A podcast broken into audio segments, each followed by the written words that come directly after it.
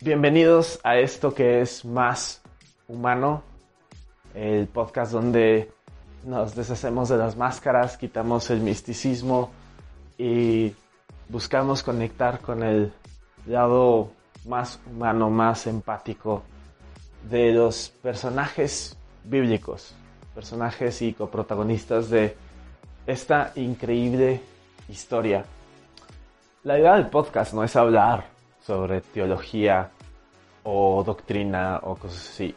Va a haber, va a estar presente algo de teología, va a estar presente algo de doctrina.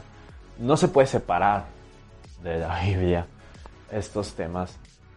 Pero la idea principal es poder conectar con la historia, poder, mm, precisamente como decía al principio, deshacernos de estos preconceptos de que hoy los personajes bíblicos son ah, increíbles, son perfectos y, ellos la tienen fácil o la tuvieron fácil. Y, no, no, no, la idea es poder eh, ver lo que está ahí presente del comportamiento humano de los personajes.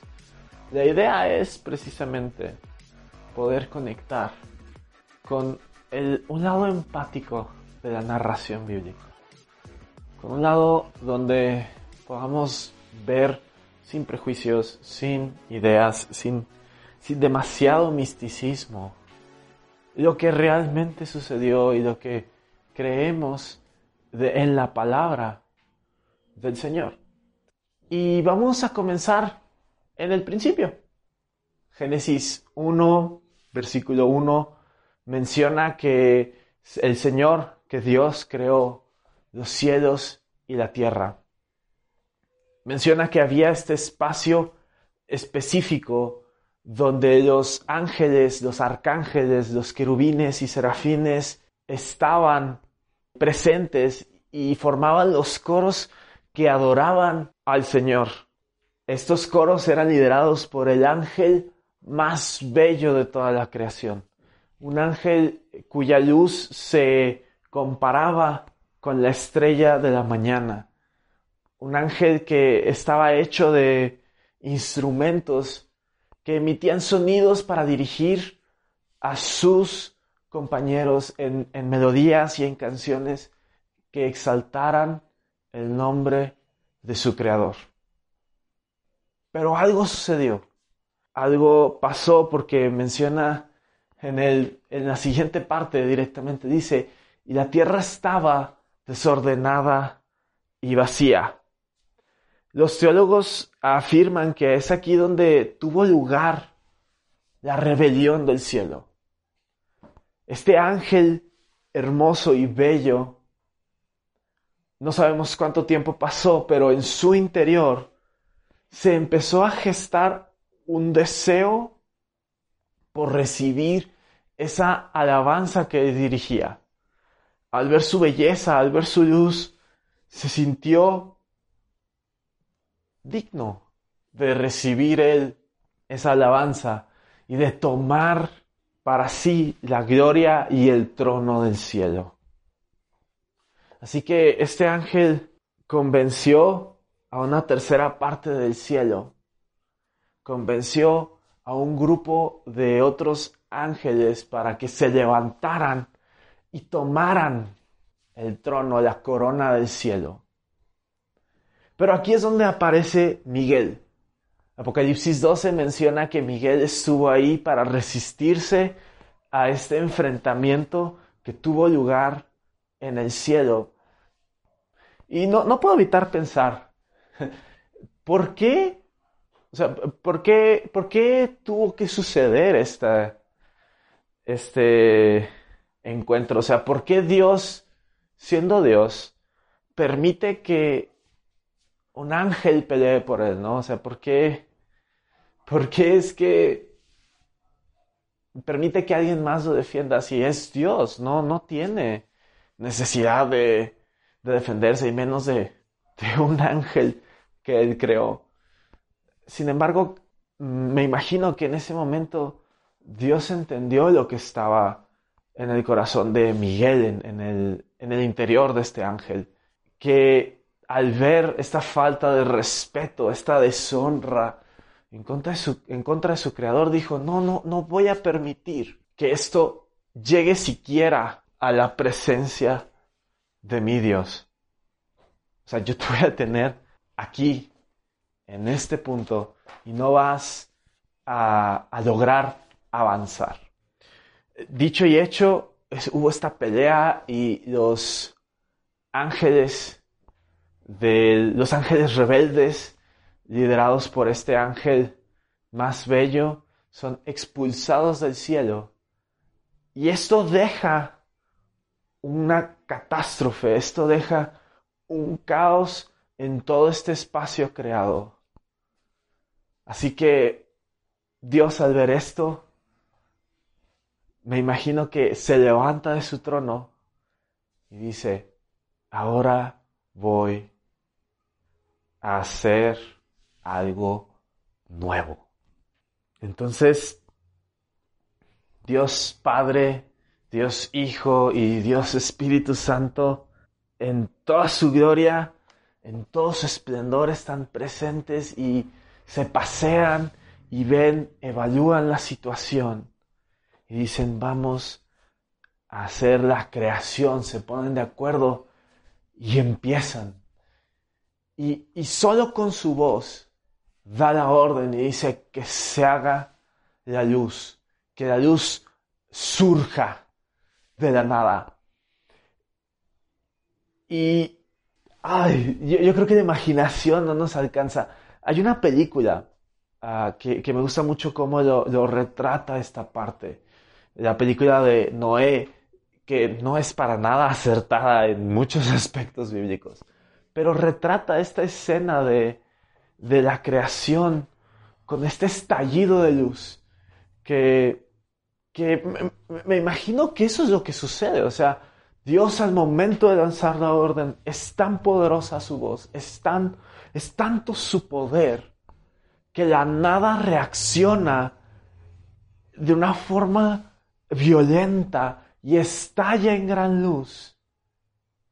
Y entonces la luz viene al universo, revela la catástrofe que dejó la rebelión, pero también permite que la oscuridad se desvanezca en este lugar.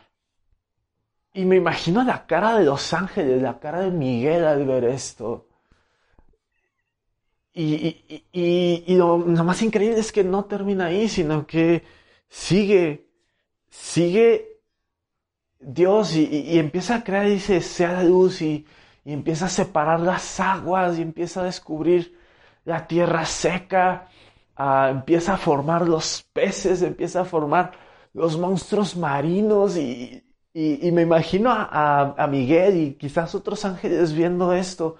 Y Miguel sacado de onda porque dice, no manches, está, está creando eh, de la nada con su voz y, y estoy viendo todos estos colores y estoy viendo todas estas formas y estas cosas que se mueven y estos monstruos marinos impresionantes y, y, y no, no, no puedo con esto.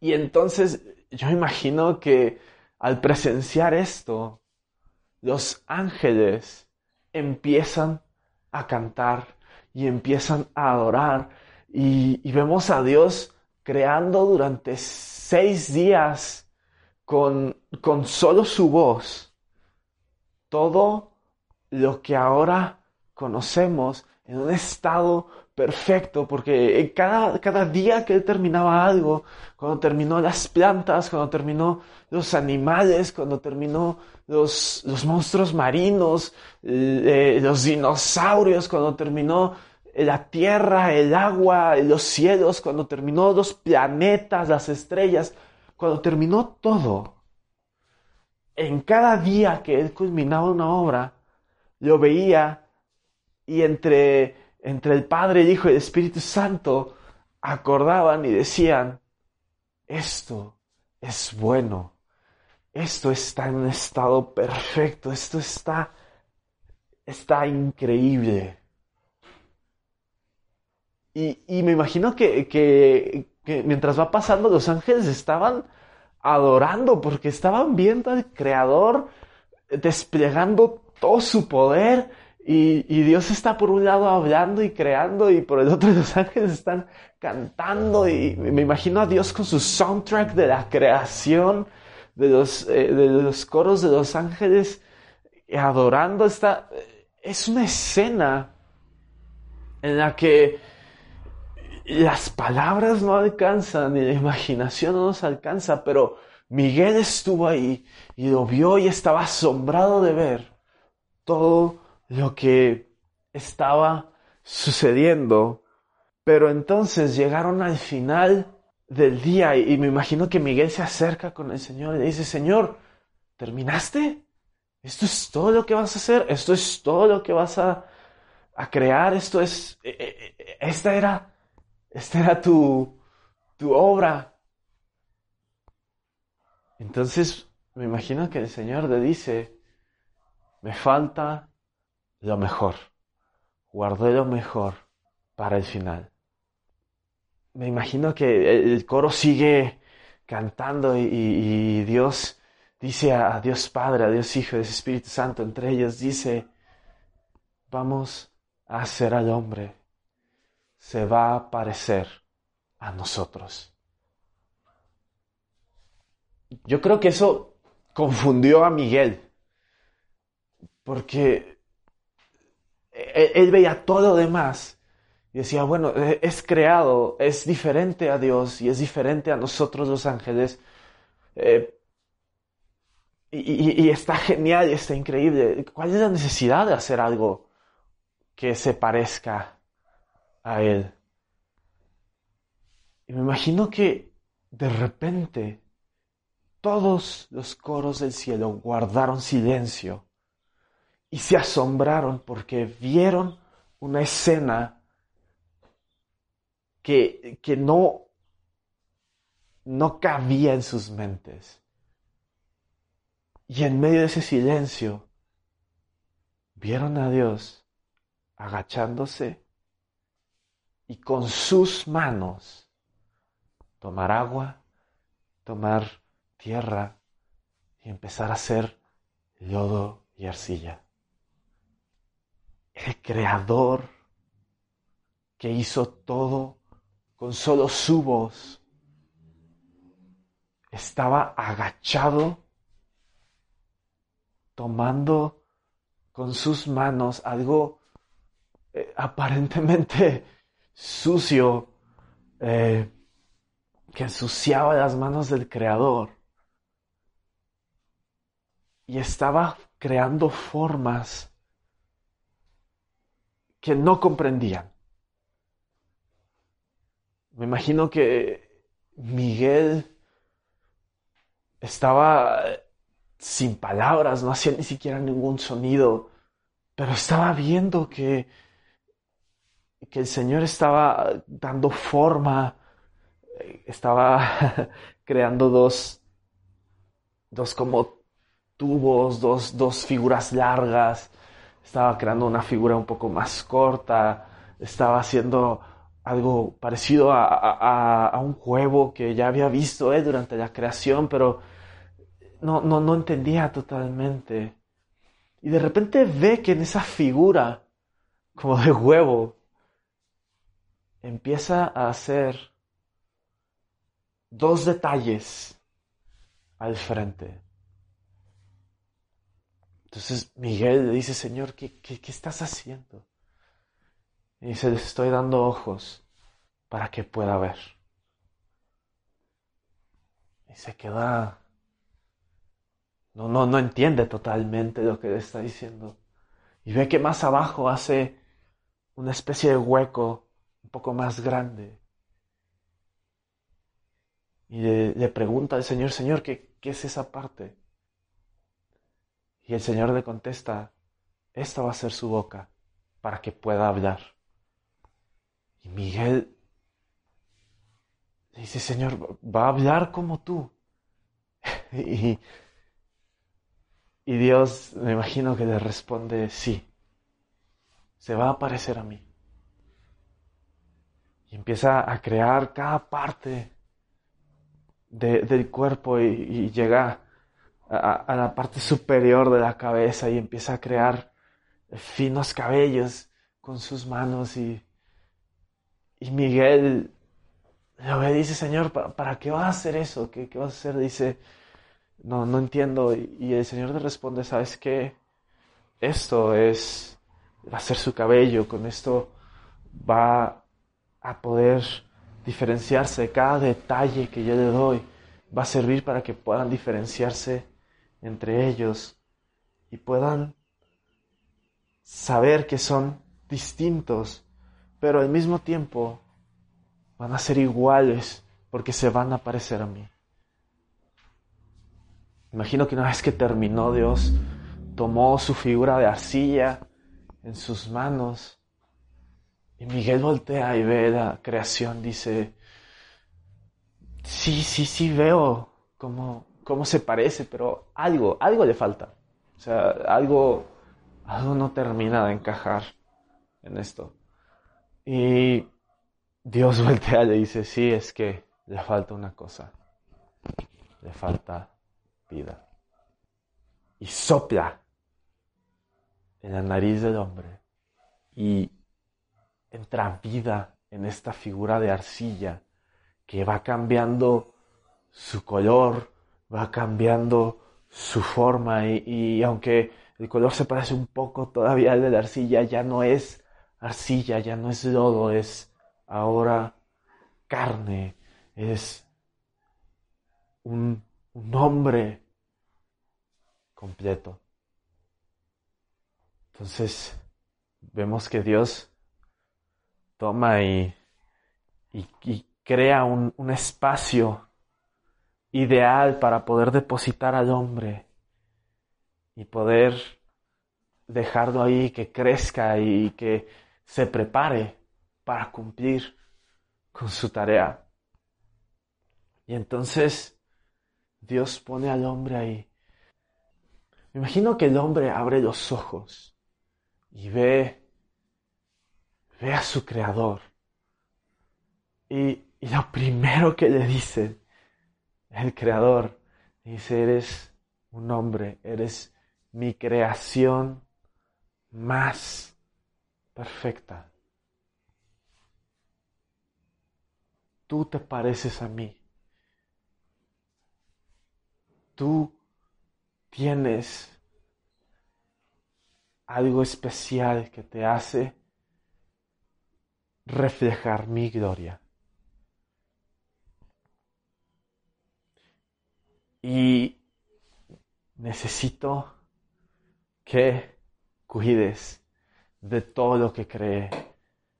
Quiero que en este lugar aprendas a hacer todo lo necesario.